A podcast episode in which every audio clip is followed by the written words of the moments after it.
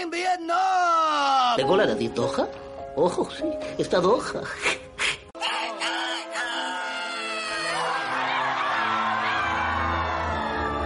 Al, ¿qué tal, viejo hijo de puta? ¿Cómo te va? ¿Qué tal cuerpo te dejó el partido de ayer? Hablo de los Dolphins. Cuarto down, tres yardas en la línea de 30 y a 40 segundos del final. Hola, Curita.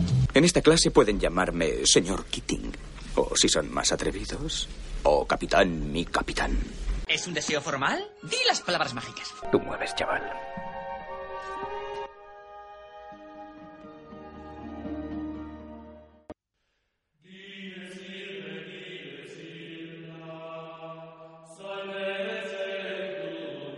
Bienvenidos hermanos y hermanas a este Requiem. Requiem dedicado en esta ocasión a ese domador de indomables, payaso de la medicina, locutor en guerra, a ese hombre bicentenario, mentor del Carpe Diem, a ese niño perdido, a ese genio tan genial. Esto es un Requiem por él, por Robin Williams, y también por todas las almas que aún no saben que estamos aquí, todos aquellos y aquellas que aún no conocen este Requiem por un podcast. Muy buenas oyentes, bienvenidos a este primer programa de Requiem por un podcast. Eh, nuestro nuevo programa que estamos aquí realizando por primera vez eh, con mucha ilusión tres colegas de hace ya bastante tiempo. Y bueno, es un programa que no os hagáis ilusiones, ¿vale? Va de cine, no va de, de drogas. Pero bueno, eh, podemos eh, en algún momento plantear el tema de hablar de, de ese otro tema también, que tengo gente muy versada a mi alrededor. Pero, pero no, en este caso va de cine, que es lo que nos mola y lo que nos apasiona. Y, y bueno, entonces eh, os pedimos que no nos juzguéis muy fuertemente, ¿vale? Porque es nuestra primera vez, somos vírgenes en esto. Juzgando si lo hacemos muy bien, entonces sí. Exacto. Y nada más, pasa que se presenten aquí mis compañeros. Y bueno, pues empieza tú, Martín, si quieres. Bueno, ¿tú cómo te llamas? ¿No lo has dicho? Bueno, yo, déjame, déjame para el final, que es de, es de Vale, educación. Vale, es verdad. Bueno, pues llamo- me llamo Martín Escolar y no voy a decir nada de mí, puesto que prefiero que cada uno se cree su propia opinión. No, no, no, no voy a empezar ya condicionando a los oyentes. Qué, qué siniestro a la vez, qué erótico. Eh, bueno, yo me llamo Enrique. Si alguna vez veréis nuestras fotitos, soy el que se ha currado el salir guapo en ella. Estudié realización con estos dos cabrones y nos dedicamos a, a reventar películas en podcast. Eh, efectivamente. Y bueno, por último, yo soy Manuel y bueno, eh, pues me gusta mucho el cine y se me ocurrió eh, que podría ser interesante eh, a pasar un rato divertido con mis amigos de vez en cuando y de paso grabarlo. Así que allá vamos, ¿vale? Eh, en este caso, eh, estuvimos discutiendo con qué película empezar. Queremos dedicar cada película, cada programa a una película, perdón. perdón.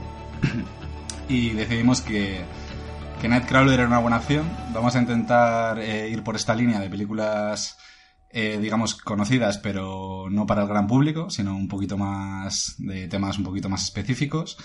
Y a ver qué os parece, porque todo, todo se puede hablar. Estamos empezando y, y todo puede cambiar sobre la marcha. Pero bueno, eh, vamos a empezar con, con esta película. Entonces, para poneros un poquito en situación, eh, os vamos a, poner el, el tráiler. ¿No podrías repetir el nombre para que se Sí. porque lo hemos dicho una vez y así muy Exacto. rápido? Es Nightcrawler, ¿vale? Se llama así la película. Y perdonad mi, dice- mi dicción también, ¿vale? Que, que iremos entrenando para que todo vaya saliendo. Cosas del directo. De hecho, de hecho, en España se llamó Nightcrawler y luego una coletilla, en plan grabación Sí. final o destino ¿Ah, final. sí? sí, luego, luego si queréis lo miramos. Eh, Lo revisamos y lo comentamos, eso yo no lo sabía. Sí, bueno, ahí va el tráiler, ¿vale? Disculpe, señor. Estoy buscando trabajo. Soy buen trabajador, con objetivos firmes. Mi lema es, si quieres ganar la lotería, consigue el dinero para comprarla. ¿Qué me dice? Podría empezar mañana o esta misma noche. No pienso contratar a un puto ladrón.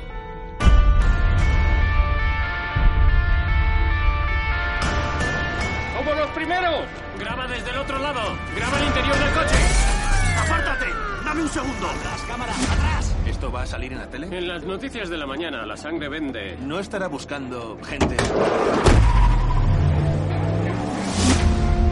Voy a empezar un negocio de televisión. ¡Tú, atrás! Grabamos noticias de actualidad. Tal vez hayas visto la noticia del robo del coche. No, es que no tengo tele. ¿Móvil? Sí. ¿Tiene GPS? Sí. Estás contratado. Vale. Próxima a la derecha. ¡Vas muy rápido, tío! Hemos ganado a la policía. Nunca os pediré hacer nada que yo no haría personalmente. Disculpe, traigo unas grabaciones que les interesará mucho. Tienes buen ojo.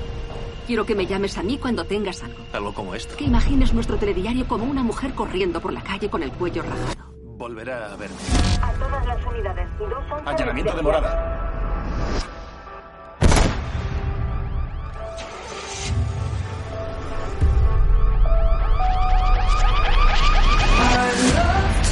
Tienes que llamar a la policía. Y lo haré, llegado el momento. Vamos a buscar a la persona que conducía el coche. ¡Empieza a grabar! Soy la detective Frontier y creo que se guarda información. Eso habría sido muy poco profesional. Sería homicidio. ¡Quiero lo que me prometiste! Quiero que la gente no pueda apartar la vista al verlo. 911, ¿cuál es el problema?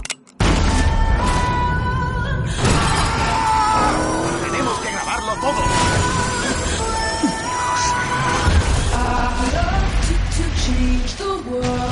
Lu nos ha inspirado a todos para llegar a cotas más altas. Vale. eh, ya estamos aquí otra vez. Eh, estamos aquí otra vez. Eh, esperamos que os haya interesado el tráiler y bueno, vamos a hablaros un poquito de la, de la película. Eh, entonces, eh, digamos que voy a plantear que, que si os parece bien, hablemos de lo que es la película, dividida en las tres partes que, que tiene todo guion, ¿no? que, Ujú. que puede ser pues, planteamiento, desarrollo y desenlace. Entonces, como somos tres, vamos a aprovechar. Es perfecto para que... Para que le toque el nudo lo tiene jodido. Deduzco que me va a tocar a mí. Porque estás en el medio. Vamos a ver cómo, cómo desarrollamos esto. Entonces, Martín, si quieres empezar por un poco por el planteamiento. Vale, oye, por cierto, estoy, estoy bien de distancia porque veo a veces unos picos en la pantalla. Creo que, es, mira, creo que es cuando hablo yo. Ah, no, es cuando hablamos Vale. todos a la vez. Bueno, planteamiento entonces, ¿no? Exacto, sí. Eh, vale, nos encontramos con un personaje que, que, que digamos que se dedica, que su vida consiste en, en un poco en ser un, un ratilla, ¿no? En, en robar, en delinquir un poco y ganarse la, la vida como buenamente pueda en Nueva York nocturno, y bastante, bastante siniestro. Hasta que, bueno, tiene la, la suerte, cualquier persona diría que la mala fortuna, pero en este caso la suerte de encontrarse con, con un accidente y conocer un oficio que él desconocía por completo, que es el de... Antiguamente se llamaba videoaficionados, ¿no? Realmente son... Bueno, digo, no, pero no estoy de acuerdo. No estoy de Porque- acuerdo con- No, que sea videoaficionado. No, yo, yo lo veía y me recordaba mucho a, esa- a esos, a gente- esos programas de Impacto TV que la gente grababa. Claro, Ya, esos son vídeos, son vídeos aficionados. Sí. Las que, a ver, son profesionalizados porque al final son autónomos que venden su material a... a- es que no me dejas acabar, cabrón. que venden su material a, a las eh, cadenas de, de noticias y demás. Pero vamos, que digamos que es, es un, es un oficio o un trabajo al que él puede acceder, con comprarse una cámara y, y tener un poco acceso a los a todo lo que se está moviendo por la noche, que consiste en pinchar una radio de la policía y ya está.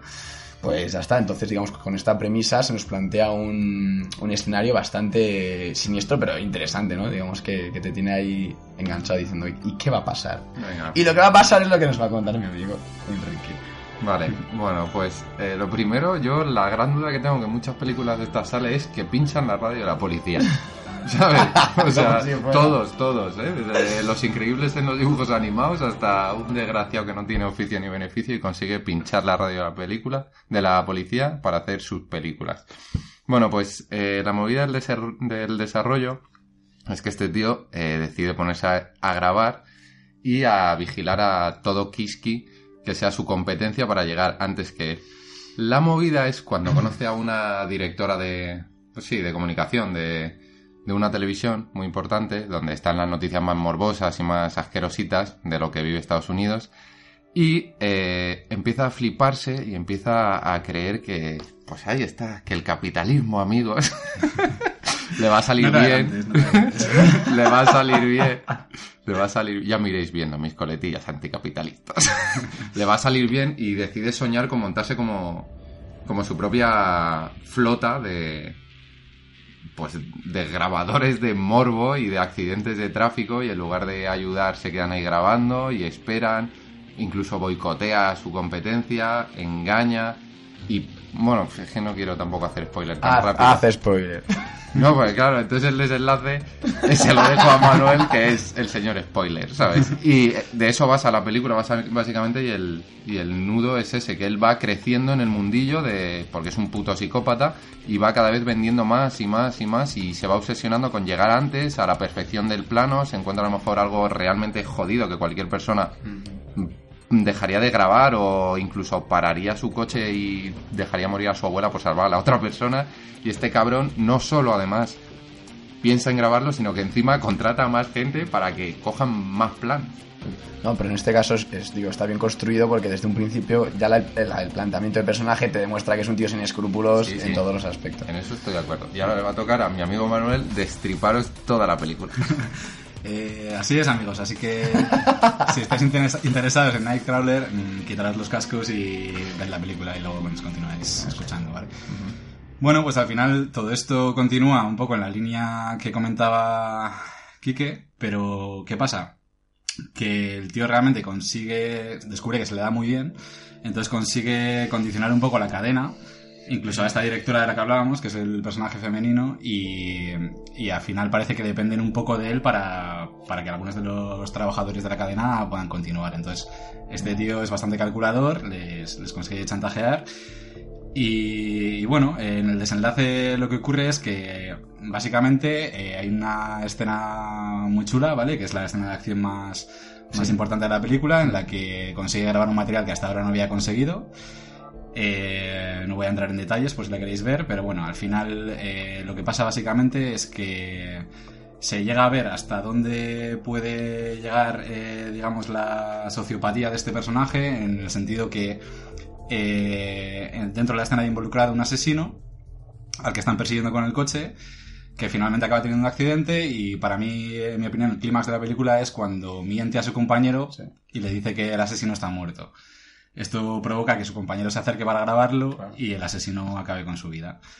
Mientras el otro está grabándolo todo, Claro. por supuesto. Exacto. O sea, en la oscuridad de la Entonces, noche. Claro, o sea, consigue el clip estrella, ¿no? Tiene a su compañero muriendo y, bueno, todo lo que ocurre anteriormente. Eh, bueno, finalmente eh, vende este producto a la cadena, consiguen triunfar. En cierta forma podrías pensar que es un final feliz, ¿no? Entre comillas, porque consigue su objetivo. eh, la cadena consigue lo que quería. Eh, todos ganan mucho dinero y, y todo Y él acaba tiene su, su trup, al final, su tropa Sí, de eh, mandados. Exacto, porque bueno, al Sí. final en, el, en, el- en- en la escena posterior se ve cómo realmente consigue formar un grupo, una empresa más grande y al final el objetivo que perseguía lo, lo consigue. Ese es un poquito el final. Y los malos ganan. Pero es que claro, ¿quién son los malos y quién los buenos en esta sociedad loca, Enrique? Dímelo tú si lo sabes, por favor. Sí. Bueno, eh, al final, eh, ahora ya que os hemos destripado toda la película, si queréis... Ahora ya podéis quedaros sentados y, y escuchar. Sí. Ahora ya no hay, ya no hay peligro. Sí, vamos eh, a pasar si queréis hablar un poquito de la parte más técnica de la película. Si tenéis algo que os ha llamado la atención más que otra cosa, podemos comentarlo ahora mismo. Aquí el primero que hable pues se lleva, se lleva el euro. Yo quiero empezar por una movida muy loca antes de lo que es la propia grabación y película. Vale. ¿Os habéis fijado en toda la cartelería que tenían? Utilizaron como seis o siete carteles diferentes, muy de los 90, súper limpio y que me recordó mazo a Drive. Exacto. Es que, te- es que es muy... Claro. Es, es muy eso, pero también el- los, los planos de skyline, de perfiles, de siluetas en el cielo de Nueva York. Pues Nueva York, por cierto, es... Sí, es Los Ángeles. Sí, Los Ángeles, cierto. en No, Los no, Ángeles. Los Ángeles, cierto. Bueno, de la ciudad estadounidense, la que sea. Sí. Eh, no, sí es cierto que, que tiene mucho tiene mucho eso. Y al final la cartelería y demás es todo, es todo publi- O sea, es que al fin y al cabo la película habla de publicidad, medios de comunicación, Sí, y cómo, claro, y transmisión de cómo utiliza mensajes. los colores me impactó mucho, ¿sabes? El, siempre la, como la psicología del color que tiene. Porque en Drive era como rosa, tal, y aquí es como, sub- como verde, azul, amarillo, o sea, siempre... Mira, Esto, esto es muy nocturno, tío. ¿No, Sí, ¿no te pero- parece? Como pero muy un azul, az- azul marino, que es como muy de, de- noche. justo ¿sabes? ahora, bueno, tenemos la peli como de fondo, y justo ahora, por chorrada, ¿sabes? Hablando, ¿ves? El tío que es con el que está hablando tiene como una camisa amarilla, ¿ves? De fondo se ve como una linterna amarilla, como que todo el rato tiene una tonalidad verde, ¿sabes? Como que utilizó la psicología del color, no sé muy bien por qué tampoco, porque tampoco es un amarillo cálido ni nada, es como un poco siniestro Hombre, todo es que rato. no, claro, no quiere que sea cálido ni Claro, de coña. pero o sea, Nightcrawler eh, en inglés sí, sí que significa, bueno, son lo, es lo, a lo que se dedica, ¿eh? Sí. Gente como se pasa la, la noche eh, como explorando, buscando y demás. Pero es que al final eh, sí que es cierto que, que consigue crear una atmósfera muy nocturna en general. Aunque sea de día, Sí, pues eso, ese siniestro, ese, ese verde putrefacto, todo eso está. Justo, o sea. Exacto, y lo que, lo que decías de Nightcrawler, al final, eh, en inglés, bueno, no sé si os acordáis del personaje de X-Men que tiene el mismo nombre y es el rondador nocturno. Sí, al rondador, final- vale, no sé la palabra. Sí, Sí, pero que, es- que es- le va al pelo a este personaje. Sí, sí, esa, sí, esa sí. denominación. Yo, yo es que sí que creo que se llaman así, al oficio que le hacen... Ah, al buscavidas de la noche a lo mejor, Sí, ¿no? sí, creo que sí. Bueno, de hecho creo que lo busqué y te venía una especie de definición similar a lo- los, los, los animales que salen por la noche Sí, y todo eso, todos sí. los lechuzas. Y como curiosidad, lo que comentabas del cartel, hay uno de los carteles en concreto que aparece él de pie con el coche detrás, que es un cartel que es una- un homenaje, digamos, al cartel de Tax- Taxi Driver, porque Ah, es casi es igual. verdad, sea, es los ves verdad. y prácticamente tienen la misma composición. Y- y, y esta peli es un, es un quiero ser O sea, bueno, no es un quiero ser Taxi Driver, pero sí. tiene mucho de eso, ¿no? Un Sí. pibe las que el otro se quedó loco por la guerra de Vietnam y ahora ve una jungla de asfalto por la Claro. noche. Y esto al final busca eso, ¿no? Una jungla de asfalto en la que pasen cosas y Ya. poder inmortalizarlo. está. O sea que sí que tiene, tiene mucho que ver. Así que diría incluso, esto ya es un poco ya hilar muy fino, pero yo originalmente cuando vi el título eh, me vino a la cabeza un, un- un cuadro, de, yo soy un poco friki del arte, un cuadro de Edward Hopper que se llama eh, Nighthawks, eh, los eh, halcones nocturnos, que si podéis mirarlo, echarle un ojo porque es un cuadro que tiene mucho de, de esa plasticidad de la película. Es, un, es una cafetería nocturna. Eh, Es la, es la famo- es el la más famoso puta de cafetería, es el más ¿verdad? famoso de Es que Hopper sí. utiliza los mismos es un tío limpiando la barra con tres personas solitarias que ni hablan o sea que no hay nada entre ellas Vale. Y que están o sea son tres personas en un mismo mundo que comparten Ahora mundo pero que no es lo, es lo mismo sí sí es, el fa- es justo hace una esquina es, un- es una cafetería que hace esquina Vale. que está todo oscuro y la única Vale, iluminación pues interior ahora voy a, voy a hacer un poco de spoiler yo.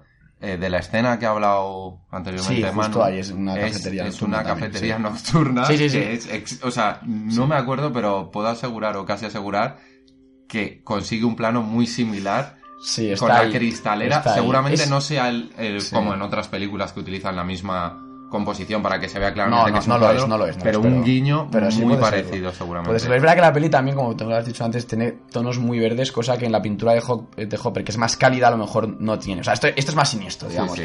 Lo otro es mucho más melancólico, la pintura de Hopper, pero sí es verdad que, que creo que, que seguramente se haya documentado bastante en Que sea director. parte de la inspiración de... Sí, sí. qué culturetas no parecemos de aquí Sí, eh, yo no, no puedo evitarlo, me sale solo. Sea, no estaba preparado, ya sabes que he venido sin papel. No tengo nada preparado. Perfecto, ¿no? Pues una buena referencia. Y luego, aparte, eh, a nivel técnico, a mí me llama mucho la atención un recurso que utilizan bastantes veces en la película, que es como ya que el tío el 50% del tiempo va con la cámara en la mano. Fíjate, Sí. que, que ya se estaba dando cuenta.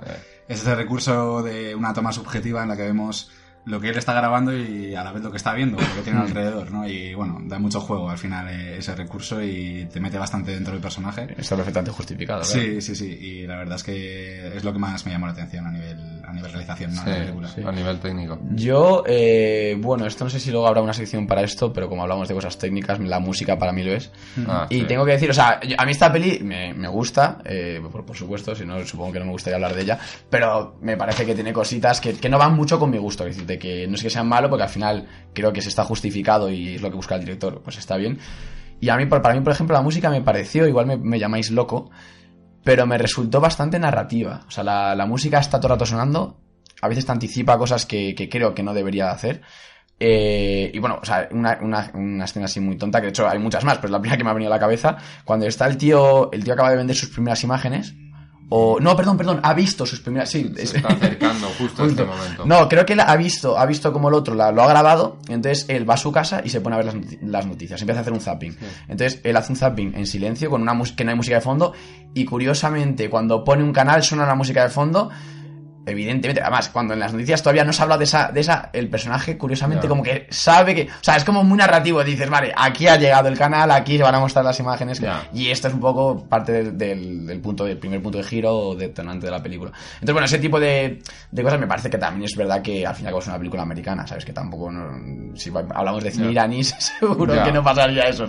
Pero sí, que, que dentro de la narrativa, a lo mejor menos mainstream, sigue siendo, mm, pues eso, es, es Gyllenhaal, ¿sabes? Estamos hablando de un actorazo, o sea, un reparto también más o menos.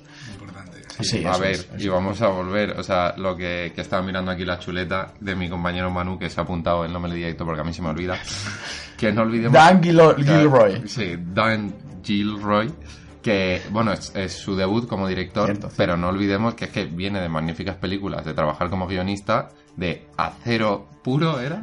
Sí. Oh, calla, calla. Y eh, el legado de Bourne. Sí, o sea, Puro, es verdad. que estamos hablando de... Bueno, no sé si habéis visto Acero Puro, es para mí es mejor que Lobezno y estamos hablando de cine muy comercial, infantil y de no pensar, o sea, es decir, de acción, acción, acción. Y a mí me sorprendió mucho esta película porque no es, o sea, es una película donde habla de, de cosas que es accidentes, drama, eh, traición y no hay acción dura, ¿sabes? No es Sí, hay decir- sutileza, hay sutileza, hay, hay trastorno, ¿no? O sea, un trastorno más ahí Claro, soterrado, o ¿no? sea, justo, que me sorprendió que él como director no trabajara eso. Y lo agradezco, ¿eh? Lo, lo agradezco porque, coño, esta película me gusta y a lo mejor, Es pues... un punto medio guay, ¿no? Entre lo mainstream y lo, y lo así menos... Sí. Más, bueno, indie tampoco, pero... Sí, la verdad es que es un paso adelante en su carrera, yo creo, ¿no? Al final, si tienes en cuenta, pues eso, Acero Puro, Kong, la última de la Isla Calavera, Sí, la son todas Calavera. Bueno, que si tienes que pasar un rato ahí, no sé, pensando en cualquier cosa, pues las puedes ver, ¿no? Y bueno, no estoy seguro, no es guionista él, él es director solo de esta película.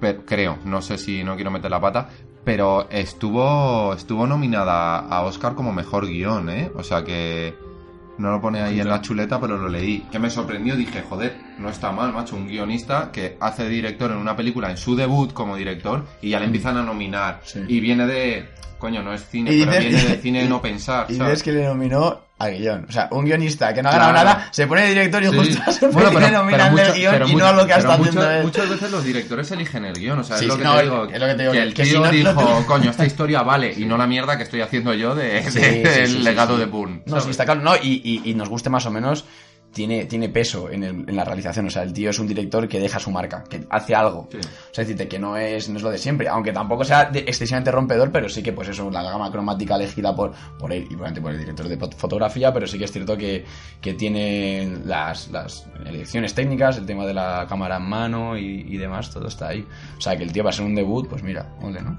Pues muy bien, la verdad es que sí. Y bueno, ya si queréis, hablando un poquito más a fondo de la música y ya nos metemos con los actores, Ujú. el tema de la música estoy de acuerdo contigo, Martín, en que al final no es una música eh, que se te vaya a quedar grabada, ¿no? Es un poco Justo. una música muy que acompaña, que... Verborreica a veces. Sí, que es curioso porque al final no le dan protagonismo a, a la banda sonora, pero sí que tienen ahí un monstruo que es el amigo James Newton Howard, que Hmm. dices, bueno, tengo aquí un tío que es tremendo, pero la música al, al final pasa a un segundo plano. Si no sabéis quién es James Newton Howard, bueno, pues eh, os puedo hablar de películas como míticas como Viven, Pretty Sí. Woman. Es un tío que ha trabajado con Hans Zimmer en algunas películas como la primera de Batman, la primera de Nolan. Eh, vamos, un monstruo, ¿no? O sea, al final eh, colabora mucho con Shyamalan. Eh, como se diga. Que por cierto va a ser, bueno, como datito, va, eh, premio especial en Sitges este año, eh, Shyamalan, ya está. ¿Ah, sí? Sí, es que como fui el año pasado me llegan mazo de mails de, de todos los, los premios que van a dar y Shyamalan estará este año ahí. Se lo merece hablar. Es un gran, es un gran director, sí. Mm. Y poco más que decir que la música, o sea, no, no tiene mucho, mucho más jugo, así que si queréis pasamos a hablar de, de los actores o de los personajes. ¡Oh, lo que nos interesa más, eh, Quique!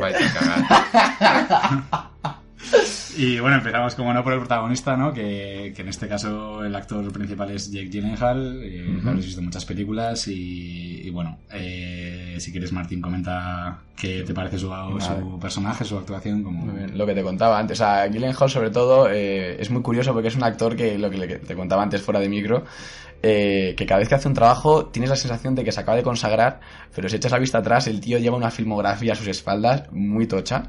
Eh, de hecho, no, mira, no, me lo, te- no lo tengo estudiado, no, te lo no sé decirte el orden, pero estamos hablando de Zodiac, estamos hablando de Demolición, estamos hablando de Donnie Darko. O sea, son películas que, que muchas veces las ves y cuando pasa el tiempo y, las vuelve- y- y ves las fichas técnicas dices, yo, no polla era Gyllenhaal aquí ya. O sea, porque Donnie Darko tiene tiempo, ¿eh? era, era un chavalín. Donnie Darko no sé de qué época es, tío, pero Donnie Darko estamos hablando que, Sí, sí, o sea, no estaba el streaming. ¿sabes?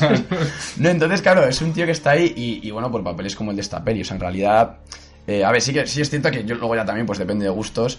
eh, el tío muestra una locura muy. hasta punto, cierto punto. Parece que está loco de verdad. Eso es, pibe, eso o es, sea, eso es. O sea, es, es un, es un tío que está. ¿Sabes? Es histriónica pero cometida. No llega a ser. Es que lo hace muy, o sea, es Sí, que lo hace muy sí. bien en todo. Está bien, son cosas sutiles. El tío. También es verdad que creo, mm, llamadme loco, pero tiene una cara que le ayuda. O sea, ¿no os parece Es que, que, tiene una cara ya de por tío, sí? eh, con los rasgos. Esa sonrisa que nunca se cierra porque el tío no puede dejar de sonreír.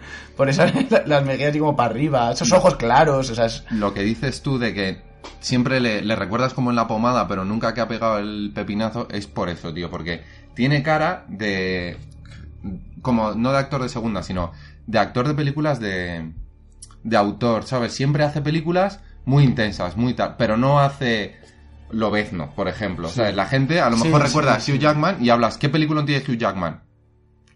Sabe cantar y bailar en los Oscars, ¿sabes? Eh, Pero, escucha, y lo hace muy y bien. lo hace muy bien porque es, porque es bailarín. Y por Pero me- Lobezno, tío. Claro, pero me refiero, ya, pero ¿y qué ha hecho más sí, ese hombre? no. No ha hecho, o sea, bueno, vale, sí. eh, Sí, Los Miserables. Los miserables, es que estaba pensando, vale, pero luego realmente, tronco, que son actores que se consagran muy... Sí, no. Hola, he hecho Gladiator y hasta aquí ya toda mi vida, ¿sabes? Pues... No, en este aspecto este actor tiene mucho que ver, lo acabo de, de relacionar, se parece mucho a... mm, Joder, tronco. Eh, lo sabéis, lo- es muy famoso el de, el de Requiem. Eh, Ah, Leto, Jared Leto. Leto. Es muy, no es muy, a, a- Con a el nivel de- per- perfil también con el de The Office. con a los- mí me recordaba un poco al de The Office pasado de coca. No, pero era que como, como Leto en cuanto a que, a que coge un poco todos los papeles, pero no le da miedo trabajar en una película menos mainstream. Ya. Además, también el tema del. Tiene un perfil muy parecido, también ojos claros, así, sonrisa grande. Bueno, eh, bueno, y ya entrando en su interpretación, bueno, lo que he dicho antes. eh, la verdad es que no puedo. O sea, bueno, ya lo, lo, lo que quiero decir más de ese personaje tiene más que ver con el trasfondo y demás. O sea, que yo creo que ya en otro momento. Vamos a dejar hablar a Ya Manu, para más además estamos en su casa. Sí, es, es verdad, es verdad. Sí, estamos aquí en nuestro cine particular. Su acogedora Pero, casa. no, yo sim- simplemente decir que sí, que el tío es bueno y le hemos hecho muchas flores, pero bueno, que también viene de hacer cosas como Prince of Persia, ¿sabes? No le vamos a Hostia. decir que... Qué vengativo, ha ido a Sí, doler. no, ¿eh? no, sí, sí, hay, hay que, hay que ser fiel con la realidad. Empezó con el chico burbuja, ¿sabes? Yo qué sé, que- Hostia, era, ¿ves? Por ejemplo, era Chico Burbuja. Claro, Yo tío. claro, yo película yo cuando no se le conocía a él y no me acuerdo de que fuera él el Chico Burbuja. Pues claro, empezó haciendo mierdecillas y tal, pero no, vale, bueno. empezó muy joven también. El Sí, tío sí, aprendió sí, con sí. el tiempo y verdad, oye, el tío al final ha demostrado cosas muy chulas. Hablando de películas que creo que son resaltables, pues Enemy, por ejemplo, es una película que no sé si habéis visto, pero Sí. que, es- Hostia, Enemy también, cierto, cierto. que además es muy susceptible de que hablemos aquí de ella algún día, quizá. No La sé hace poco. Bueno, El bueno. El nombre duplicado. Yey, yey, yey. No destripemos Bueno, posibles próximos he dicho programas, por favor. Coca-Cola, que es nuestra patrocinadora, puede ofenderse.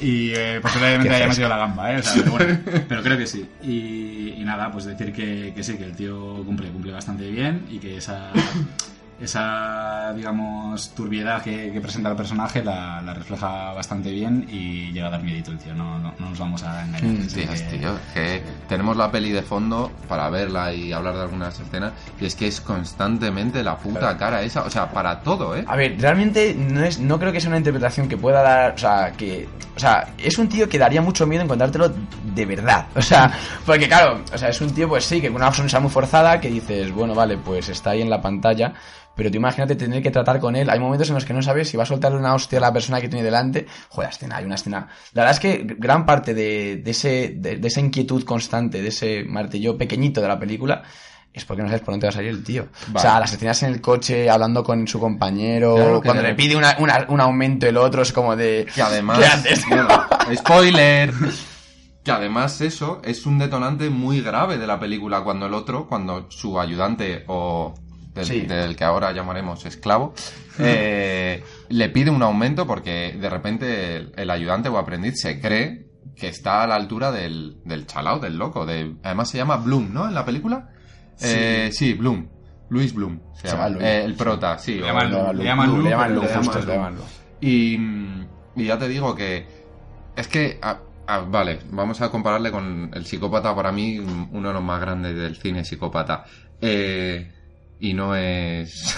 A ver qué va a decir este tío. No, no, es American Psycho. Ah, la cara sí. que tiene él en American Psycho, Sí. que encima hace poco leí que se inspiró en la escena de Tom Cruise cuando se puso a saltar sobre el, sobre el sofá en el de Helen o no sé qué, pues llamó y dijo, ¿estás viendo el programa donde Tom Cruise está saltando? Y dijo, sí, dice, vale, pues esa es la mirada. Ya, ya, ¿Sabes? ya. Se inspiró y ves esta peli y él tiene todo el rato ese gesto de la sonrisa que tiene en, en American Psycho. Manteniendo las distancias. Sí, manteniendo mucho las distancias, efectivamente. este, pero- este es antes un tío macabro, el otro es. La- no, el el otro es un asesino, tío. Ya, Sí, sí, sí, sí. Pero me- claro, pero es que es jodido, ¿eh? Pero son de loco. perturbados, Sí, sí. claro. Sí. Es lo, y calla, o sea, está, está callado, está mirando y lo que dice Martín, a lo mejor está hablando de... Y se lo explica, ¿no? Está hablando con la directora y dice, no, no voy a hacer esto porque tal, tal. Y dices, tío, es que como le digas que tiene que hacer eso, va a coger un cuchillo y te lo Sí, va a clavar. sí, y luego la otra le dice, no, no lo vas a hacer, vale, no lo hago. Y se va y dices, uh, Está muy bien llevado eso. Está bien llevado porque tampoco llega. Está muy bien llevado porque no llega a haber una, una escena de, de locura o de sangre de desmedida, ¿sabes? extrema, que, no que podría meterte un Tarantino último de estos últimos. Que bueno, ya hablaré. De Tarantino también se hablará, por supuesto, en este. Pero, pero sí, entonces eh, creo que está muy bien llevado porque la tensión no llega nunca a romperse. Es, es lo anti-Nolan, lo cual amo por todas. por muchas cosas. Bueno, Cierto. Y bueno, eh, si queréis hablamos más brevemente del resto de personajes que se quedan en un papel bastante secundario porque al final aquí el protagonista absoluto e- es él, ¿no? Al final la película es, él, básicamente. Bueno, Pero- el, el peso del. Yo le llamo tapón porque es como el ayudante de Indiana Jones. bueno, vale, el esclavo, qué, como ra- queramos. qué racismo hay en este programa. Es que, es que él es, también es de otro. Lo gracioso es que, Mar- lo gracioso es que Martín es afroamericano. Sí, sí, con un rabo de... No, De pero... para abajo, Sí, justo. No, pero sí, no, pero es que además también él, él es de otra raza, igual que en Indiana Jones es el Claro. americano, el caucásico blanco y luego el... Tengo que decirlo, ¿vale? Esta película es Vale, así. eh, sí. sí, el esquema es así. Lo que yo he visto, ¿vale? Es una crítica brutal a Estados Unidos y no solo por el nos comemos el morbo, no. O sea, lo que yo he visto es que él, el Jake Gyllenhaal, eh, se cree que el, o sea, es un Mindundi, no hace nada y de repente empieza a invertir, a invertir, a invertir en algo morboso y asqueroso, pero bueno, empieza a invertir, en invertir, invertir, consigue su empresa a costa de putear al resto de las empresas que se dedican a lo mismo. Matar que a él. un chicano. No, no, eso viene, eso luego, ¿vale? Entonces empieza a putear a la competencia, luego busca una gran empresa multinacional que es la directora, que es Nina, que es la directora de, de la esta, y cuando ve que eh, Nina le está pidiendo demasiadas cosas que él no puede grabar solo, decide subcontratar a mano esclava, ¿vale? O sea, esto es como si Nike, o sea, si tú eres un diseñador que vas a Nike y cuando Nike te pide demasiado, tú vas a Vietnam y le pides a un niño vietnamita que te cosa las zapatillas para Nike. Y yo creo que es un trasfondo que no solo yo he visto, o sea, creo que, que explica muy bien lo del- el sueño americano en B, ¿sabes? Porque él lo consigue, pero al mismo tiempo ha acabado con el pobre niño chicano que realmente, por el nombre que se llama, el actor se llama Riz Hatmek, eh, no tiene pinta de checano, pero un poco que utiliza a un montón de gente que cree también en el sueño americano. De hecho, en un momento dado de la película se lo dice, dice, tú también tendrás tu, tu propia empresa si trabajas bien como yo. Y, y realmente no, le está utilizando y le está chupando la puta sangre para grabar los planos que él no puede o incluso para crear planos, ¿sabes? Entonces, Interesante lectura, te voy a dar una vuelta más y creo que te voy a descubrir el universo. Veamos. No, no, no, no, esta es una teoría que a, raíz de esto que dices tú, que no había escuchado hasta ahora, te voy a decir algo que me parece todavía más preocupante. Estoy casi seguro de que el puto director ni se... O sea, de que estamos tan metidos, de que ese tío está tan metido en ese mundo capitalista, sobre todo estamos metidos en el mundo, en, en el círculo del, del Ya. cine, en la industria cinematográfica, que el tío lo, te lo muestra como... O sea, que le ha salido de dentro Sin como si fuera normal, sin buscarlo. O sea, que tú lo has visto, pero a lo mejor el tío no lo ha visto. Porque es su día a día, es el día a día de Estados Unidos, es el día a día, bueno, en realidad de todos nosotros, ¿no? Pero, Pues- pero sé que tú eres una persona que, que te gusta alejarte de la sociedad en muchos aspectos de tu vida. Y a lo mejor tú lo has visto de una manera. A ver, que, que igual puede estar súper errado. A ver, es verdad que el tío, eh, también la película tiene muchísimo más trasfondo que a lo mejor el tío ha querido buscar eso y le ha salido por otro lado, o, o las dos cosas a la vez. Pero que no me sorprendería, porque esto que acabas de decir, cuando estás hablando tú, yo estaba pensando, pues es que el 50% de las películas americanas te pueden hablar de eso si lo buscas. Ya, ya, y, ellos claro. igual no se habrán dado ni cuenta, ¿sabes? Sí, sí, Te sí, digo, eso es mucho más preocupante que, que- que- que alguien lo reivindique, ¿no? Pero, yo creo que él sí que criticaba. A ver, aparte de la sociedad, evidentemente, que la crítica de lo asqueroso que somos de. Mira, estamos ahora viendo que hay como un problema y hay una madre con un bebé y él sigue grabando y le suda la polla porque encima sabe que la tele se lo va a consumir. Es evidente que al final estamos hipnotizados por la tele y nos comemos y cuanto más mormo mejor, o sea, Sí, siempre, sí, sí. siempre ha sido así. Loli, la de la peluquería, te hablaba de que la otra se había quedado embarazada, pues ahora lo que tenemos Esto, es gracias sí. a internet Sí, sí. que, pues eso, que un niño sirio se le ha caído el brazo Es y es portada de, de los periódicos y es así porque el ser humano es morboso. Sí, no, es la, la peli de tesis al final. O sea, es el mismo mensaje, pero más, más, más moderno, con más parafernalia y tal, pero sí. También yo creo que es verdad todo lo que estáis diciendo, ¿no? Que al final es una cosa que posiblemente sea intencionada, pero también es verdad que lo intenta justificar de alguna manera, al menos en la figura del protagonista, porque si os fijáis, el tío eh, realmente no tiene un desarrollo profundo, porque no se sabe nada de él, o sea, no sabes de dónde sale, Justo, nada. quién es su familia, no conoce su pasado, eso te deja totalmente a la imaginación del espectador. Y lo que te puedes imaginar es que es un tío que ha vivido solo prácticamente toda su vida, ¿no? A mí es por lo menos lo que se me Sí. viene a la cabeza. Entonces, Ah.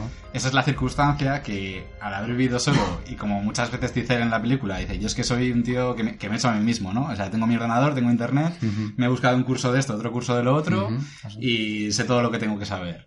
¿Qué pasa? Que esa falta de, de tener una figura paterna, materna o, o una figura sin más a su lado, le hace un poco eh, tener esa falta de empatía, ¿no? O sea, esa... eh, digamos que para él las relaciones humanas se trata de un contrato, o sea, no, no tiene ningún tipo de sentimiento ni sensibilidad. El tío es así porque de alguna manera eh, la vida le ha tratado mal en el sentido de que siempre ha tenido que, estar solo.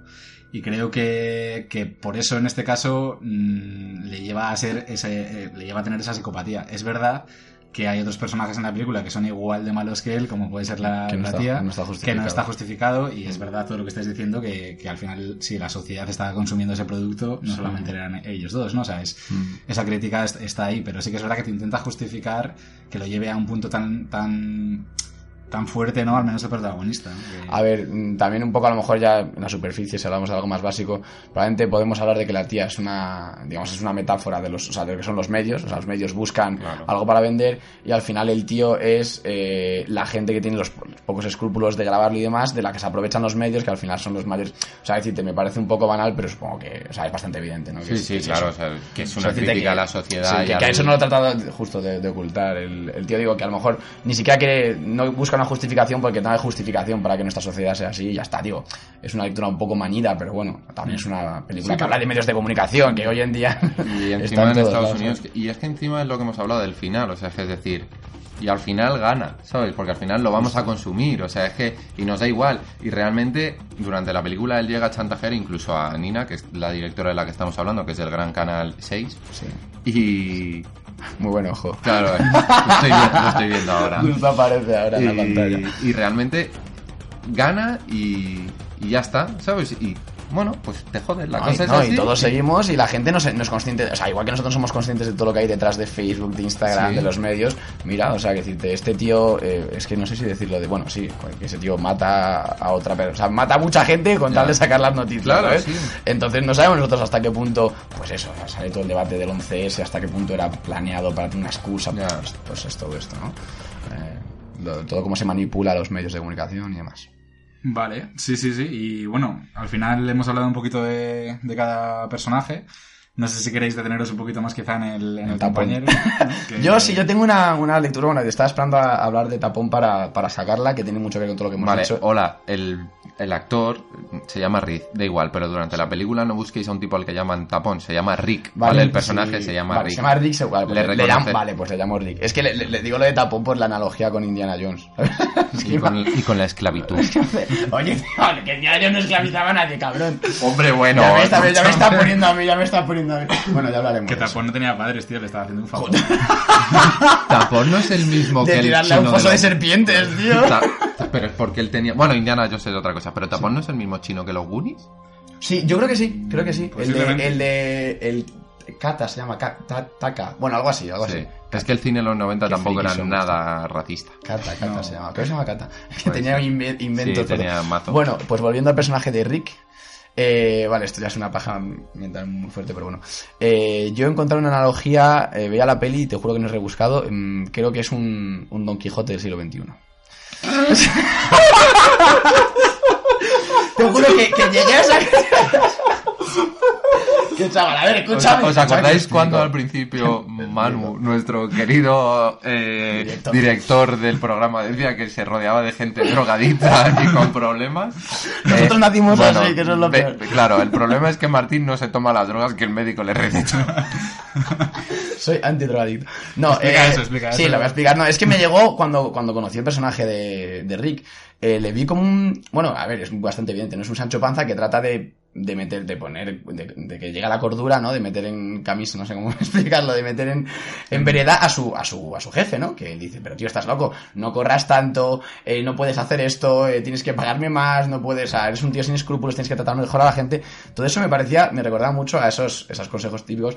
Entonces, me hace gracia porque, a ver, realmente igual que Don Quijote se volvió loco leyendo novelas de caballería, que al fin y al cabo son novelas eh, falsas, que vienen saliendo de la imaginación de la gente, este tío se vuelve loco viendo noticias que muchas veces en la película te reiteran que son falsas, que están trucadas. O sea, a- al final es muy evidente cuando el tío coge el cuerpo de, un- de uno y le pone una postura especial para hacer un, un Eh, plano. sí, acaba que- de salir una escena donde hay como un tiroteo en una familia. No, la, la mítica es cuando llega antes que nadie y coge el cuerpo, lo coloca no, No, sé dónde para hacer un plano más hacer- guapo. Y para tal. hacer un plano hay, Sí. un, hay un tiroteo y hay una nevera. Y, Vale, sí, es verdad, mueve justo. las fotos donde se ve a la familia y al es, bebé para, que, se vea. justo. Justo. Entonces te muestran, o sea, es, es muy evidente. Al principio, de hecho, no me gusta mucho porque al principio la peli es más sutil y al final te hacen como muy, muy evidente, ¿no? Mostrando la locura del tío. Pero bueno, sí, que, es un tío que se vuelve loco viendo cosas que no son reales.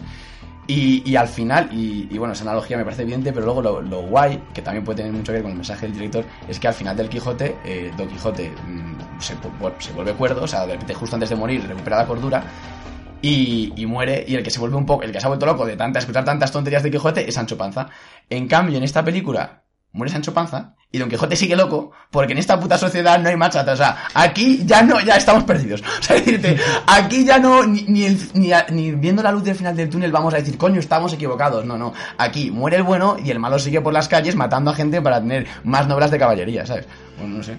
Y después de hacer spoilers de Nightcrawler Sí, y por- del Quijote, por si, por si lo queríais leer, ¿vale? O Pero- estaba- estabais en el último capítulo. Eh, En la miniserie de la 2. no, hombre, está, está claro que a estas alturas nadie se lo quería leer. No, bueno, vale, resumiendo, que, que- que Rick es su escudero. Eso, eso sí, eso me lo compráis. Sí, eso te lo compro. Vale, que pasa- rocinante particular rojo. Lo que pasa es que es un personaje que no estoy tan de acuerdo en que sea como Sancho, porque Sancho Rick. es... Rick, sí. Rick, sí. Porque no... O sea, porque Sancho es un tío inteligente y que realmente era el que llevaba un poco el peso de la historia.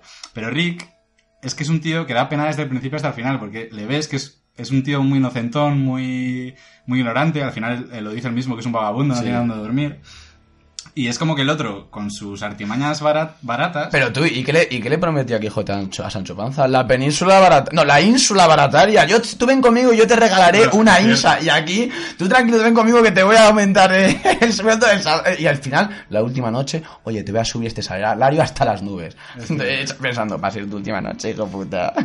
Es verdad, es verdad, pero Rick no sé, o sea, yo no me compadezco de, de Sancho, pero sí de Rick. O sea, desde el principio estaba, Sí, bueno, estaba mirándole sí. como una víctima y además eh, es una buena herramienta para crear esa tensión de la que hablábamos antes porque sabes que en cualquier momento Sí, se la puede liar, sí, el sí, sí. protagonista se va a cansar de él y le va a arrancar la cabeza. Entonces es como... A ver, también hay que decir que, que Don Quijote parece que da menos miedo que, que Jack Gyllenhaal. Eso es luego, verdad. porque al final... eh, Mira, así está la escena, la escena que estaba diciendo yo, justo. Exacto, y da miedo porque también hay un precedente que cuando discute con el personaje, que es su competencia, que al final finalmente le quiere contratar porque ve que está teniendo éxito, en este caso Lu, y le dice, tío, forma parte de mi equipo, no sé qué, y eso sí que es un momento algo tenso y mola porque ahí sí que le ves capaz, la frase que le dice que es, me dan ganas de, de cogerte de las orejas y decirte en la Sí. cara que no me interesa una mierda lo que estás diciendo. Entonces sabes que lo siguiente seguramente será algo violento, ¿no? Entonces, ¿Y qué es eso? Opa hostil se llama el capitalismo. Ahora, aquí cada uno se lo lleva a su terreno, tío. No, no, pero es que me quedó muy claro, ¿eh? me quedé muy loco. ¿Sabes? Con eso. Bueno, voy a decir una cosa fuera de la película.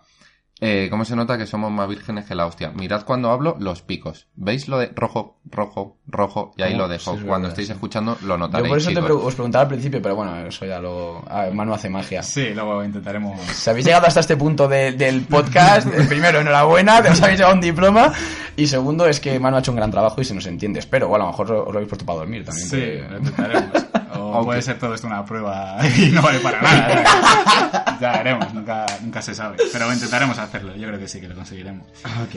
Y bueno, ya por dejar de hablar un poquito de los personajes, que yo creo que les hemos dado ya bastante caña, eh, vamos a tratar de hacer una sección que la vamos a llamar de momento.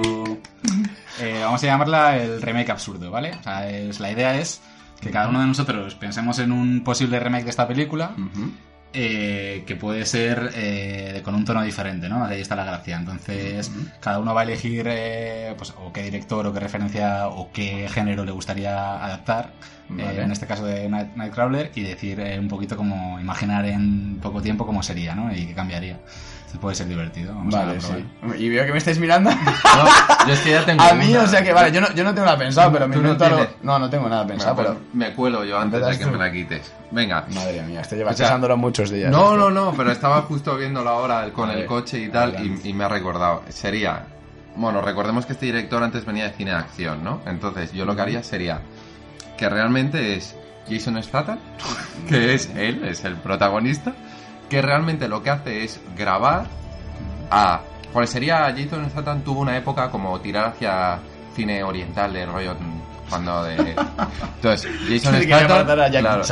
Justo, Jason Statham, que va con su coche, evidentemente, como en todas las películas, repartiendo hostias y grabando como tortura a todos los malos de Hong Kong y tal. Y entre medias, eh, claro, evidentemente, Jet Li le va acompañando en el coche. Sería una cosa rollo como dos policías rebeldes, pero Jason Statham con el mismo tono, ¿eh? Oscura, tenue, pero rollo Jason Statham y Jet Li en un coche con una videocámara.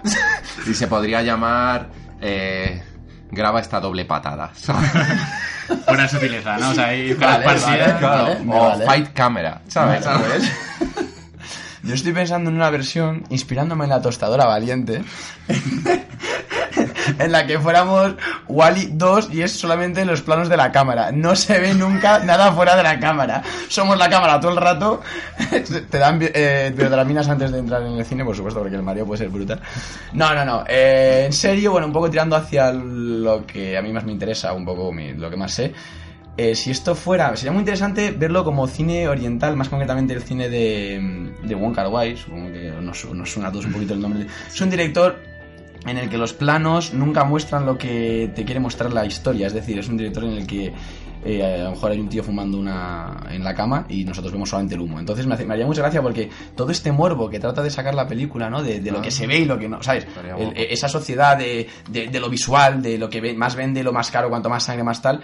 Eh, no se vería nada. o sea, sería la polla porque te hablaría de una de nuestra sociedad, pero visto desde fuera, o sea, no desde dentro de ella, ¿no? Claro. Entonces, bueno, no sé, sería un, entre eso y la tostada valiente, un mix ahí guapo, pues ya. Pero ¿y quién haría? Claro, ahora tienes que decir quién Da haría. igual, no se lo iba a ver. iba a ver solo sus pies. Todo el rato. Sus pies y la pipa que fuma. No, eh. Hostia, pues. Pues. Takeshi Kitano, el de humor amarillo, tío. Me gustaría mucho que saliera por ahí, tío. Me gusta mucho ese pibe. Un crack que si ya hablaremos ahí.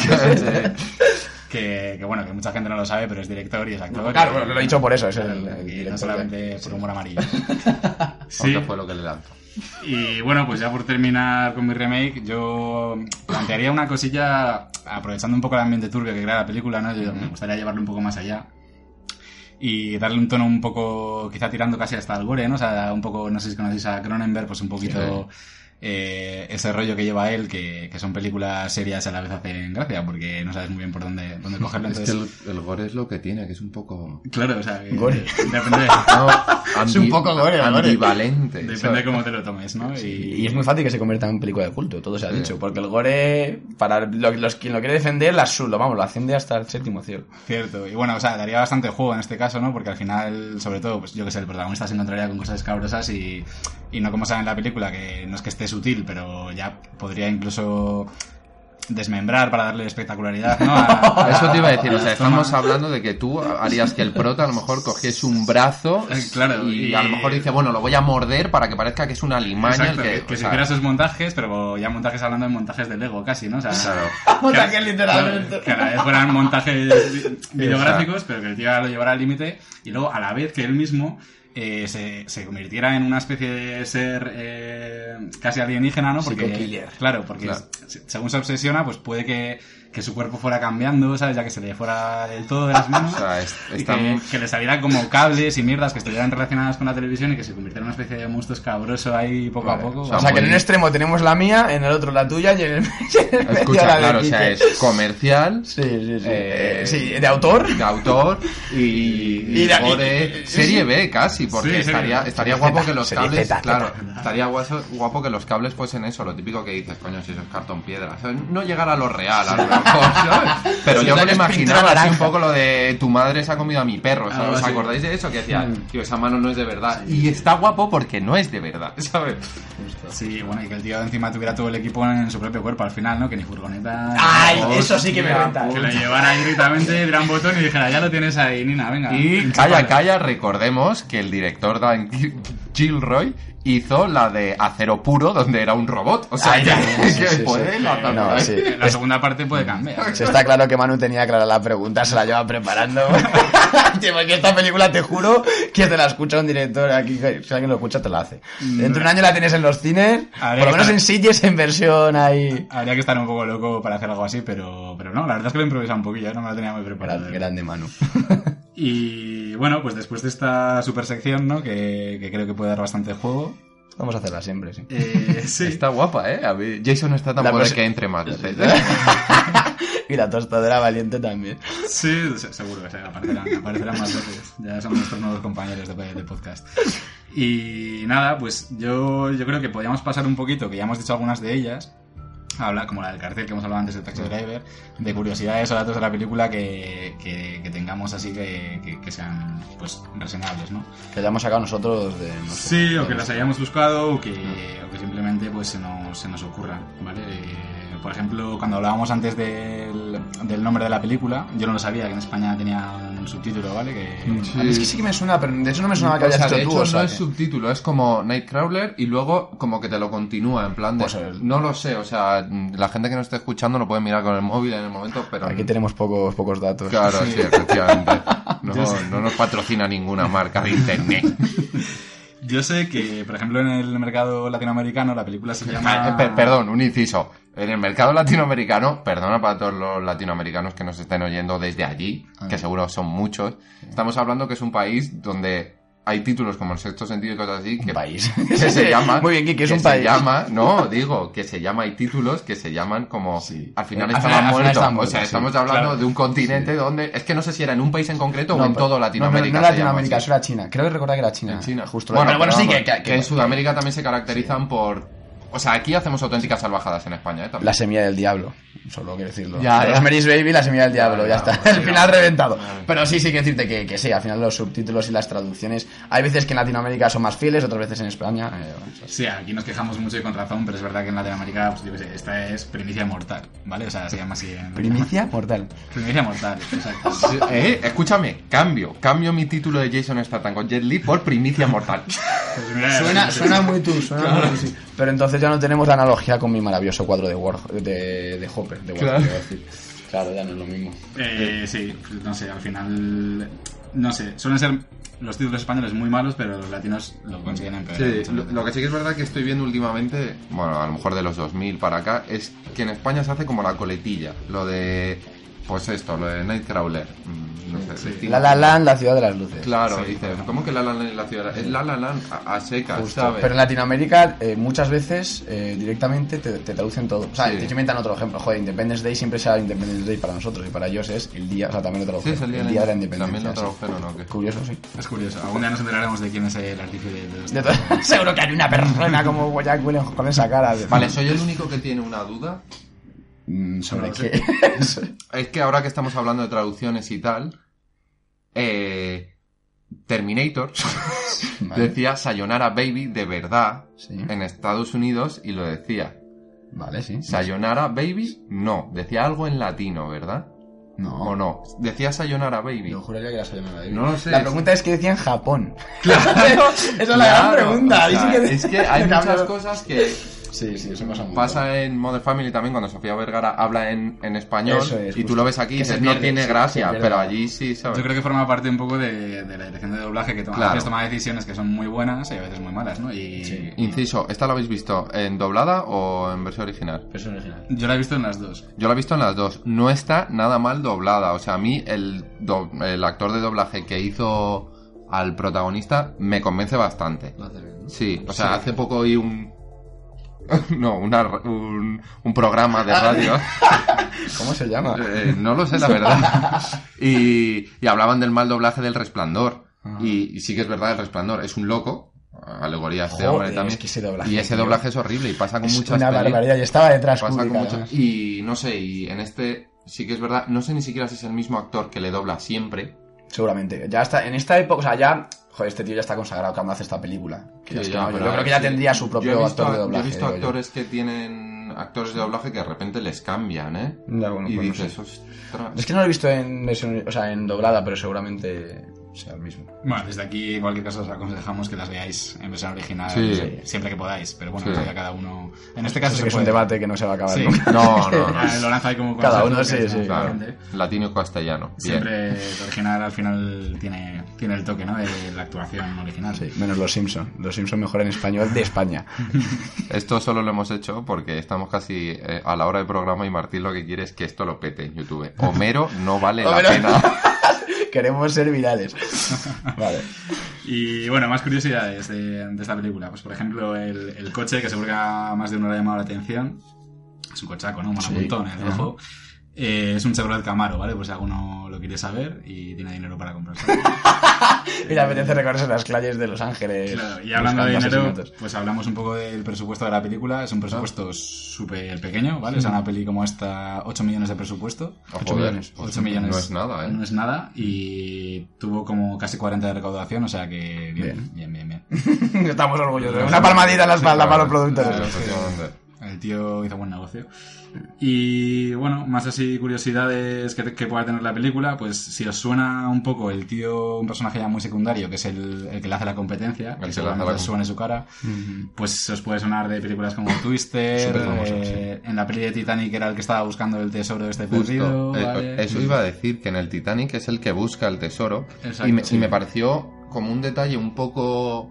No lo sé si absurdo o no, que pues mira, ahora que dices 8 millones, no debió cobrar mucho el hombre, Mm. pero es un actor más reconocido que Rick, por ejemplo, que es el árabe o no sé de dónde es el Compañero, origen, compañero, el compañero, que, pero que eh, sí, pero que es un actor que, vamos, no sé de dónde es, pero desde luego tiene un nombre árabe o de por ahí. Sí, sí, sí. Y seguramente está mucho mejor explotado que el que le hace la competencia que que me sorprendió mucho que sale muy poco para el actor que es. Sí, sí, para el caché. Justo, Eh, es como si que pasa en algunas películas que dices, anda coño, este lo va a petar y de repente se ha muerto.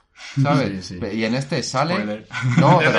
No, me refiero, no es que se muera o no, pero me refiero que sale al principio, sale a la mitad, pero no sale, no crea un conflicto Sí. ni una discusión Ya. más larga de un minuto. Tres veces, Una película. claro, A lo mejor el, el director quiso hacer un scream, meter a Drew Barrymore que muere en la primera escena. que todo el mundo se pero- piensa, coño, esta es la pero protagonista, ¡bomba! Pero eso seguro que era para el tráiler. Claro. No, pero, Pero- esto, yo qué sé, si, si es verdad que, y, y esto sí que fuera de coñas, dentro del cine de género, al cual se acerca un poquito la película, es, es muy Es- típico eso. es muy típico. típico. Coger, a- coger actorazos que están ahí porque, porque fueron un emblema en su momento y aquí queremos nueva generación o tal, le matamos en la primera. Vale. O sea, bueno, no sé. Mira, es una tontería. luego muchas puede- veces a lo mejor puede ser... Bueno, es que iba a poner un ejemplo un poco muy loco, no sé si os acordáis de la película que era de Brad Pitt, salía Sean Penn. No voy a decir el título de la película para no destriparlo, era un poco abstracta la película. Vale, bueno, tú sigue, sigue diciendo. Y, Y el caso es que hablaba como un poco de el origen de la vida. sí. Mm. Vale. ¡Ah, coño! ¿Vale? sí, muy casi dices el título.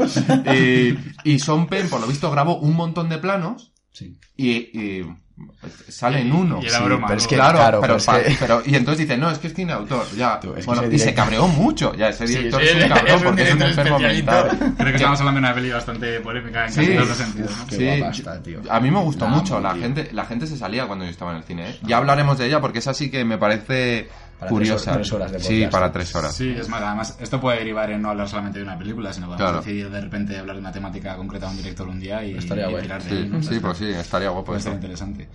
Bueno, ¿y qué decías, perdón, con Sean Penn? No, Ah, sí, que- que, que es a lo que me refiero. Sí, que a lo mejor al tío le, engaña- le engañaron por contrato para... Sí, o que- sea, o por ejemplo, vale, esto tenía mucho más dinero seguramente. La de Batman, que era Jared Leto, Joker, Jared Leto. La peña fue a verlo, yo no la he visto, ¿eh? Pero la peña fue a verlo para ver cómo lo hacía Jared Leto de Joker y, y por lo que tengo entendido es, hola, soy Joker, adiós. Sí, o sea, eh, no salía más de en total 12 minutos O sea, en la película el-. Gracias, ¿eh? gracias a Dios, eh. Ya, Sí, sí. Vale, pero me refiero que... Ah, no, ni siquiera era de Batman. Sí que la he Sí, visto. Era la de los- La Liga de la Justicia, La Sí que la he visto, sí que la, ¿Es sí. la la Suicida. Ah, no, Escuadrón Suicida, sí que lo he visto. Sí, sí, sí que la veo. Fíjate, es tan buena Ni que... te acuerdas. Fíjate, es tan buena que pensaba que era de Batman. Que, ¿sabes? Sí, que Jared Leto además enfadó y dijo, Y "Es que creo- no me habéis dejado seguro". Creo que denunció Jared Leto. Creo que denunció. A ver, yo, yo, ya volviendo a, a la película esta que nos toca, en esta no lo, no lo veo tan exagerado. O sea, decirte, eh, hay grandes actores que han hecho papeles secundarios Sí, por, sí. porque, por cualquier razón, pues porque es, es pasta, porque es, y a lo mejor también porque es prestigio a nivel. Incluso les gusta el Coño, proyecto. tú ima- y- Claro, justo, tú imagínate, es un, es un tío nuevo, un director nuevo, que quiere hacer algo como más independiente, más alejado de todo. Se busca las castañas, se busca la producto. Y seguro que ve que tiene equipillo y tal, y dice, pues estoy dentro. Porque nunca, nunca, tú, tú no sabes si esto va a ser el futuro, el, el Ciudadano Kane, que también fue una, una ópera prima, ¿sabes? Claro, y que es Bill Paxton, ¿sabes? Que no es Brad Pitt, o sea... Ya. ahora ¿A que no conocéis a Bill Paxton? La gente seguramente lo está buscando Menos en lo Google, que tiene mazo telefilm. pero que, que tiene trayectoria, pero Sí. es un actorillo, o sea, no... Sí, sí, tampoco. que nunca pega el pepinazo, pero sí que es verdad que, que es un actor que le ves y como a lo mejor eterno secundario, ¿sabes? Sí, pero justo, bueno, justo. ya sí, pero bueno. Y siguiendo un poquito con las curiosidades, el, el Jake Gyllenhaal en la escena en la que se está mirando al espejo, que es un poco la que... Creo, que ¿no? es... Sí, no, pero, pero como curiosidad Ah, también tiene otro sé. detalle, que es que eh, además yo creo que es la única escena en la que realmente se le ve explotar al tío. No sé, no sé muy bien por qué, pero o sea, le sale mal, hay un momento en que le sale mal. Es la única, es la única. Y que es su empresa, ¿no? Porque al final su vida es la empresa y tal. Le sale una- un detalle mal y bueno, sí, hay una un paralelismo con Taxi Driver porque se está mirando al espejo y demás, solo que en este caso se le va un poco la olla y zarandea el espejo, no sé qué, y acaba dándole un golpetazo, un medio puñetazo, ¿no? Algo así al espejo y lo rompe. Y resulta que eso no estaba guionizado, ¿vale? O sea, lo hizo el tío así un poco eh, improvisado y eh, resulta que se cortó la mano cuando el espejo cae roto y tal, se cortó la mano bastante, bueno, le tuvieron que dar unos cuantos puntos y tal y se tuvo que ir a urgencias, el tío quería, quería seguir rodando, lo típico y, y Los no actores, ¿cómo, ¿cómo somos los actores? y entre eso y que perdió 9 kilos el tío antes de, sí empezar la, la peli, que se nota, porque ya Sí, son cuálidos, sí, sí, sí. Pues que el tío se, se lo curró bastante, ¿vale? Que para él era, se, se nota que era un proyecto, un proyecto Sí, que, le- que sí, le importaba, sí. vamos. De sí, hecho, sí, yo sí. ahora que dices lo de que se metió tanto, que se rompe y se corta, es que yo creo que o, o en estos personajes haces eso, o es que o se nota, ¿sabes? Que eres un loco malo. Por ejemplo, el Joker, que decís de Jared Leto, ¿por qué no convenció? A lo mejor porque no estaba, Sí, no sé porque no se involucró. Claro, que bueno, que dicen que Jared Leto sí que Claro, se trabaja, no. pero bueno, pero hay veces que les ves y dices, no está cómodo o tal. Y sí que es verdad que o te metes mucho, mucho en este personaje, coño, tienes que parecer un psicópata de verdad. Y es que este tío parece un psicópata de verdad, es lo que dice Martín. O sea, en la peli a lo mejor no da tanto miedo, pero te lo cruzas ahora volviendo a casa. Y, que dices, la hostia puta. Sí, o sea, sí, sí, sí. y no te dice nada más que, hola, tienes hora, y dices, venga, hasta luego. Mira, no tengo, pero acabo de apuñalar a ese tío para darte el reloj. Que a todo esto lo primero que roba en la película es un reloj. Ah, sí, eso es oh, el principio. Qué friki, Que además sale, creo que en la última o en las últimas secuencias de la Eso es película importante. vuelve a sí. salir. O sea, Sí, es importante, eso se nota además. Es bastante. Hmm. Eso es lo que te digo, a lo mejor le falta un poco de sutileza. Es un director novel, quiere hacer una película que deje huella, quiere dejar su huella y ese tipo de detalles. que- Porque para mí, por ejemplo, fue bastante evidente, justo. Eso es, pero bueno, eh, eso ya. eh, Sí, que lo puedes dejar como algo que sigue teniendo de atrezo como esto, y esto, si te sí. fijas lo ves. Estos directores que luego lo explican en las entrevistas y la gente flipa de Dios, no me había dado cuenta. Pues Luego, nosotros sí. Hombre, es que te ponen en plan con detalle el, el peluca- Justo, claro, ahí, aquí, se nota, aquí se nota un poco más. sí. En cualquier caso, me gustaría ya para, para si vamos a hacer esto, esto muchas veces, pues cualquier comparación con el Joker eh, es complicada porque el Joker- tendríamos que hacer un tema, un- uno exclusivamente sobre los Jokers de la, La historia. evolución. Joder, porque es que ahora mismo, bueno, en fin, eso. O sea, ahora mismo hablar del Joker es que es muy complicado. Bueno, Intentar hacer un Joker ahora es muy complicado. Yo, yo lo tengo clarísimo, pero bueno. Sí, por eso te yo también, estamos pensando en lo mismo, el mismo actor, pero... No, no, ¿Estás pensando en un actor o no? Sí, yo pienso en un actor. Vale, yo también. No, entonces, eh, lo que quiero decirte es que... Rocco y Freddy. No puedo dejar de pensar en él, tío, por favor. ¿Cómo lo dudabas? No, pero sí, las comparaciones con el Joker y gente que ha intentado hacer de Joker es, eh, es una misión muy complicada. Para que quede claro, yo no pienso en Heath Ledger. ¿eh? No, yo tampoco. Ah, vale, vale. Eh, aquí queremos hablar muchas veces. Bueno, vale, eh, ya está, curamos un estúpido velo. Vale, pues mira, llevamos casi una hora No, de llevamos una hora, una hora. estamos cumpliendo ahora mismo y, y nada, simplemente yo creo que ya podemos ir terminando porque me parece una duración bastante decente para nuestro primer programa, pero sí que os pediría, eh, antes de que nos vayamos, que... eh, a que me digáis, o que digáis a nuestros oyentes en este caso, alguna recomendación que de cualquier manera que a vosotros os apetezca tenga algo que ver con esta película, o que os haya recordado, o que... Vale. Vale. Ah, recomendación film, o sea, una película. Sí, una película, Vale. la que sea. da igual. Pues mira, yo mm, me ha venido una rápido, pero porque cuando estaba viendo la peli la me vino. Bueno, eh, te dejo a ti la de Drive. te digo que la digas tú si quieres. Qué cabrón. No, no, yo eh, viendo una- esta película me acordé de una que vi en un. eh, cuando estaba empezando a escribir sobre cine, en un pase de prensa al que fui y, y me gustó mucho. Y es típica peli que siempre te parece reivindicable, pero que no. que es que la gente no la conoce y tal. Le- la he mencionado varias veces hoy, porque el protagonista es Jack Gyllenhaal. Se llama Demolición.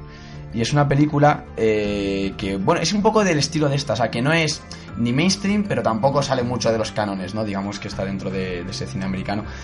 Que, que en vez de ser, o sea, que en vez de hablar de- del exterior un poco te muestra el interior del personaje. Entonces es Jack Gyllenhaal también, eh, bueno, no quiero decir mucho, pero el- el inicio de la peli es que su, su mujer se muere en un accidente de coche, en el, que, en el cual va él conduciendo, que recordar, y un poco el cómo se enfrenta a eso. Es una manera muy original de mostrar este tema, muy humana, y, y la verdad es que eso... Hostia, pero es muy drama. No, no, esa es la gracia. Ese es lo, lo flipante, tío, que, que te muestra una, un- una manera de encararlo que yo nunca había visto en el cine. O sea, que, que es un tío que, que curiosamente, por lo que sea, no se siente tan afectado como... como... A ver si va a estar loco de verdad al final, Jack. No, es que, es que va, si de eso. No, entonces, entonces mola porque la- el título de Demolición tiene que ver un poco con cómo se muestra ese, esa destrucción interior, cómo lo te lo muestra Ya. en la peli, que no es... O sea, bueno, no quiero decir mucho más. Venga, pues. Demolición, ya está. Ya, verlo. Kramer contra Kramer. Eh, no, tú, no me jodas. No me jodas, eh, que me encanta. Eh, venga, pues yo voy a la que todo el mundo conocerá seguramente, pero yo voy a hacer una crítica mala.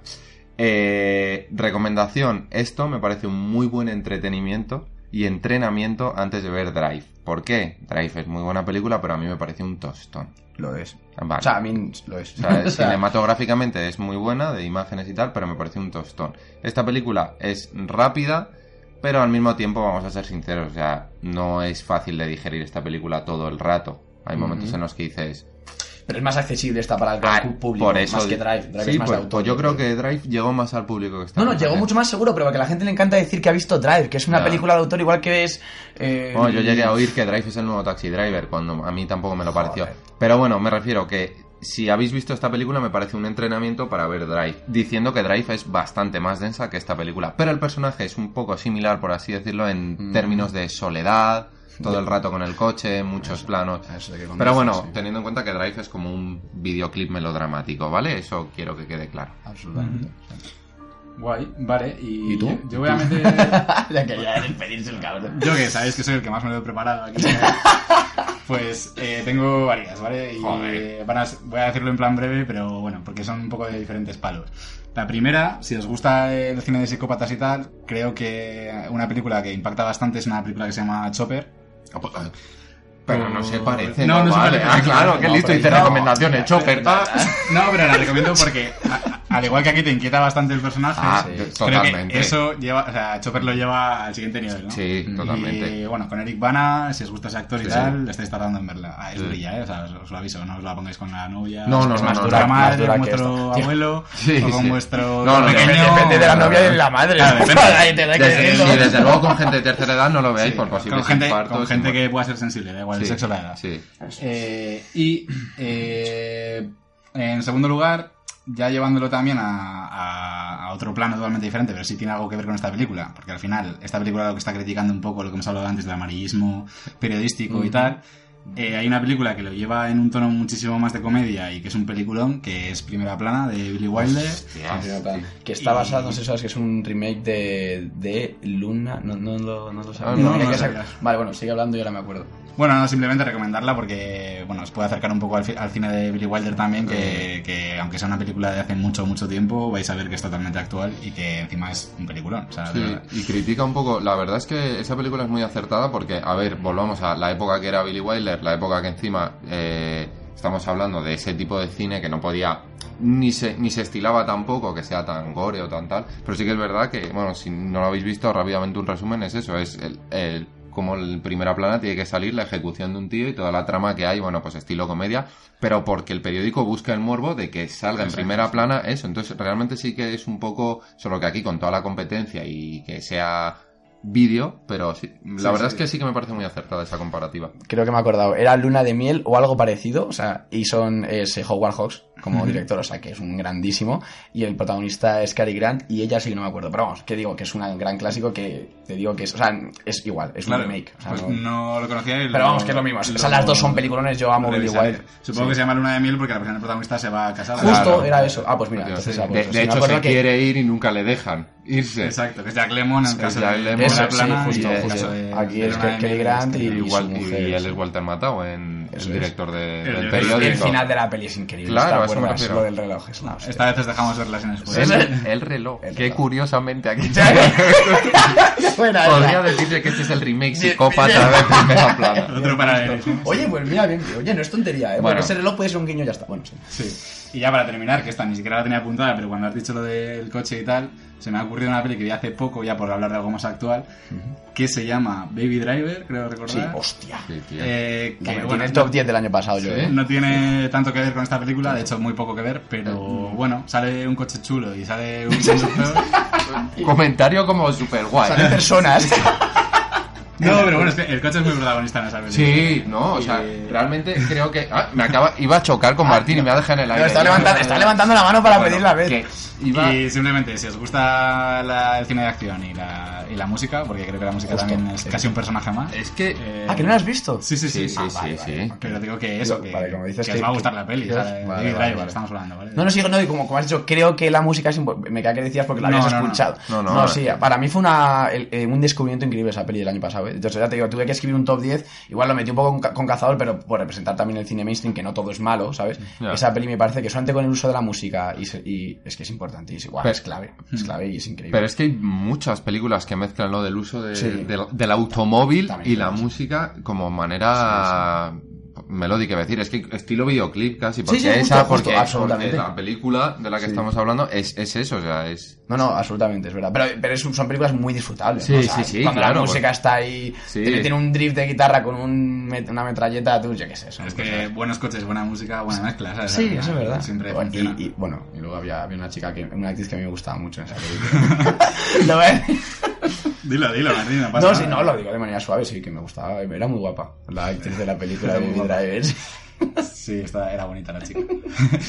bueno, que yo creo que hemos llegado ya al término de nuestro primer programa, que, que es el primero, así que como os he dicho al principio, no os juzguéis demasiado duro. Hemos divagado un poco, pero yo creo que hemos ido completamente al grano de lo que queríamos, que no sabemos lo que queríamos. La gente que escucha esto busca esto.